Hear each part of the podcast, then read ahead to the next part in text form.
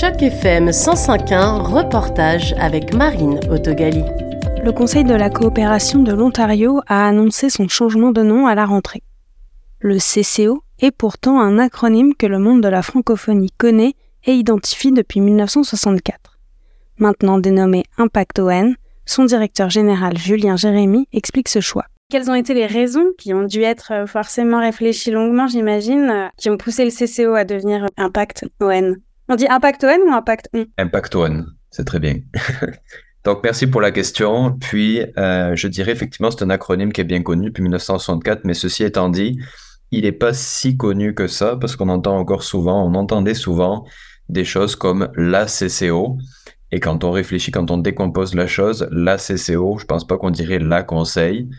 Donc, pour beaucoup de personnes, en fait, ça voulait dire la coopérative de l'Ontario, la coopérative des conseils. Bref, je sais pas exactement qu'est-ce que ça pourrait vouloir dire exactement tout ça, mais c'est une confusion qui est souvent arrivée, en fait, dans notre historique récente, en tout cas.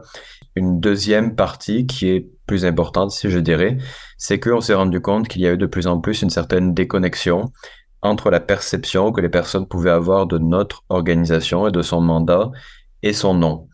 Et on associait souvent notre organisation aux coopératives de langue française, qui est une bonne association, mais sauf que notre organisation, en 2023, c'est beaucoup plus que ça. Lorsqu'on a commencé en 64, on a été créé par des coopératives de langue française au service des coopératives de langue française, avec des services qui étaient évidemment très limités, l'organisation étant uniquement bénévole pendant ces 20 premières années. Et aujourd'hui, par contre, on est au service non seulement de ces entreprises coopératives, mais aussi des entreprises sociales, des entreprises à but non lucratif, des entreprises à mission de façon plus générale, et on offre toute une panoplie de services, que ce soit des services de recherche communautaire, d'employabilité et j'en passe, qui font en sorte que c'est un peu difficile d'encapsuler tout ça dans la dénomination qu'on utilise jusqu'à présent, et c'est la principale partie, je dirais, qui explique le changement. Oui, du coup, c'est un peu la question euh, qui a été soulevée au moment du changement du nom. Ça veut dire que vous étendez votre champ d'action en dehors des coopératives, mais aussi en dehors des entreprises euh, sans but lucratif? Vous vous tournez aussi vers des entreprises à but lucratif. Donc depuis 2013, euh, en fait, on a inclus dans notre euh, mission, notre vision, l'intégration des entreprises sociales qu'on a qualifié dans un premier temps d'organisations sans but lucratif vendant au moins un produit ou un service sur le marché. Avec le temps, on a observé que dans la communauté, il y avait plusieurs définitions possibles qui existaient pour ce terme, parce que pour rappel, autant les coopératives sont issues d'une loi, on a une loi sur les sociétés coopératives, aussi bien en Ontario qu'au niveau fédéral, qui explique exactement qu'est-ce que ça fait, cette chose-là. Pour les entreprises sociales, c'est un terme descriptif, c'est-à-dire que ça décrit des comportements d'entreprise sans vraiment donner de clarté sur quelle est la forme structurellement légale de l'entreprise en question.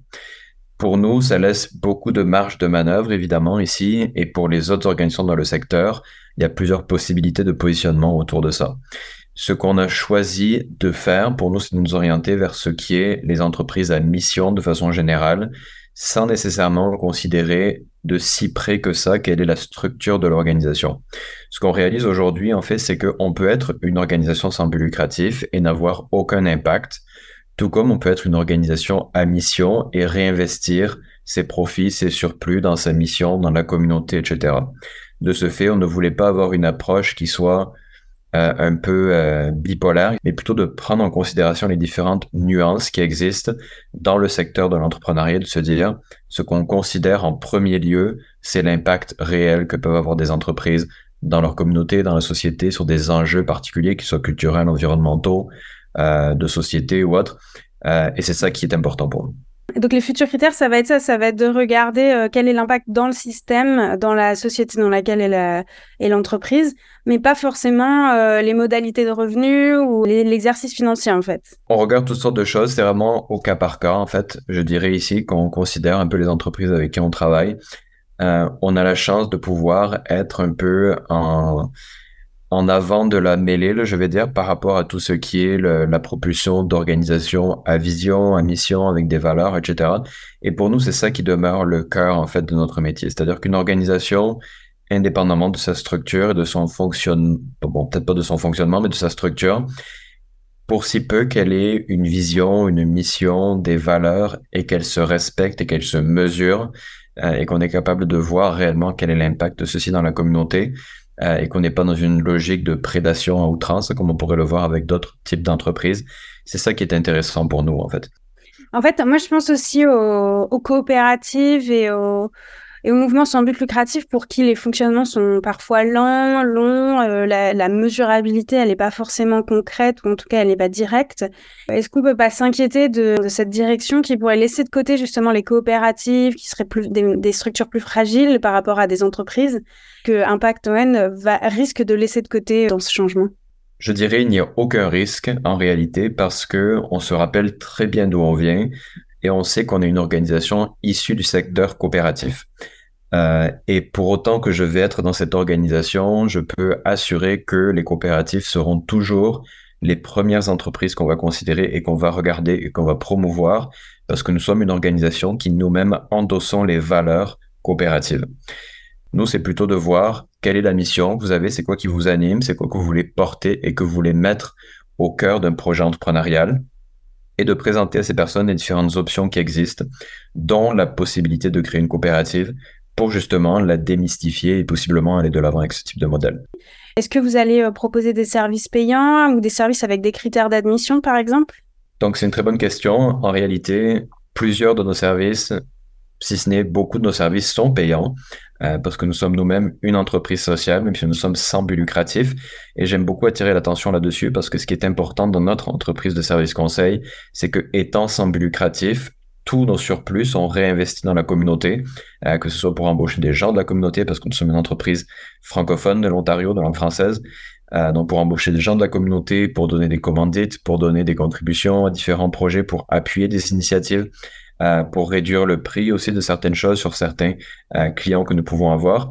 La réalité de notre organisation aujourd'hui est que nous sommes, je pense, et nous devenons de plus en plus un certain modèle d'entrepreneuriat social euh, avec une partie de nos revenus qui est issue de subventions, une autre partie qui est très importante qui est issue de la vente de services. Cette vente de services, c'est du service conseil essentiellement, euh, qui s'oriente aujourd'hui autour de trois différentes euh, dimensions. La première, c'est du service conseil dans les compétences, donc c'est la formation aux personnes. On a du service conseil en stratégie pour les entreprises, euh, qu'elles soient en démarrage ou en phase de croissance. Et on a du service conseil en durabilité pour les entreprises qui cherchent peut-être à se développer sur un nouveau segment ou qui ont besoin de services de gestion, parce qu'on fait aussi de la gestion, du conseil de gestion dans cette vente de services-là, c'est quelque chose qui est en très forte croissance dans l'organisation. On a commencé, euh, je me rappelle, la vente de services, c'était vers l'année 2017, puis on parlait de quelques dizaines de milliers de dollars. On est dans les centaines de milliers euh, à l'heure actuelle, près du million en réalité. Sur ce point-là, je dois dire que ce qui est intéressant en Ontario, c'est qu'on a cette capacité d'avoir justement ce type de modèle, d'être une OBNL, une organisation sans but lucratif, qui va chercher des subventions d'un côté, mais qui est aussi en mesure euh, de aller chercher des commandites, des adhésions et de vendre des choses, des produits ou des services sur le marché.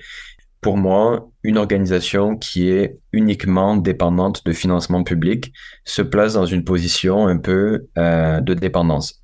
C'est-à-dire que sa mission, sa vision, ses valeurs, etc., de façon intrinsèque, pourraient changer lorsque changent les politiques, lorsque changent les orientations gouvernementales. Lorsque cette même organisation développe son propre créneau selon ses propres intérêts, ses propres ambitions, comme nous le faisons nous-mêmes, ça nous place en position beaucoup plus d'indépendance face à qu'est-ce que nous voulons accomplir. Et aujourd'hui, il y a bien des projets, des programmes, des initiatives que nous lançons dans l'organisation, un peu comme des bouteilles à la mer, sans vraiment, parce qu'on fait des expérimentations, sans vraiment avoir l'appui de quelques bailleurs de fonds que ce soit, juste parce qu'on a envie de les faire. Et ça, ça change tout, en fait. On n'est pas en attente nécessairement d'avoir un financement pour faire quelque chose. On fait quelque chose, on fait tout un tas de choses. Si parfois on est capable d'aller chercher un financement pour accompagner différentes de ces choses, tant mieux, c'est très positif. Sinon, et qu'on y croit, on continue à le faire pareil. Et ça, ça fait tout un monde de différence. Euh, on s'éloigne de la, question du service public, qui est un service, on va dire, euh, public car gouvernemental, et, euh, et on s'oriente plus vers une indépendance financière pour servir des, intérêts qui sont distincts de ce service public. Dans le sens où nous sommes une OBNL représentative de nos membres, on sert principalement l'intérêt de nos membres. Et aujourd'hui, ce qu'on voit, nos membres étant des coopératives, des entreprises sociales de langue française de l'Ontario, c'est que de plus en plus, on veut faire émerger nos services. Donc ici, je fais référence à nos services payants en particulier comme étant un peu l'émanation d'une expertise franco-ontarienne qui s'est développée depuis le 19e siècle en réalité en matière d'entreprise collective, d'entreprise sociale, d'entreprise à impact, d'entreprise coopérative.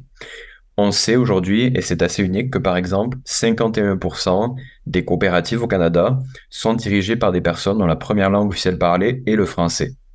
Statistiquement, on n'est pas 51% de francophones au Canada.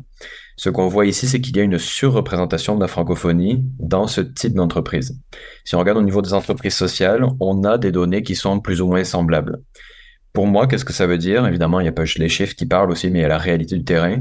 C'est qu'il y a une expertise historique qui s'est développée dans les communautés francophones de l'Ontario et d'ailleurs au pays en réalité, qui est à promouvoir et qu'aujourd'hui, alors qu'on cherche des solutions pour différents défis environnementaux, culturels, de cohésion sociale, etc., il y a toutes sortes de défis d'intégration des personnes nouvellement arrivées. Comment est-ce qu'on peut mettre en valeur des outils qu'on a déjà créés dans le passé et dans lesquels, comme communauté francophone, on est expert ou experte à les utiliser?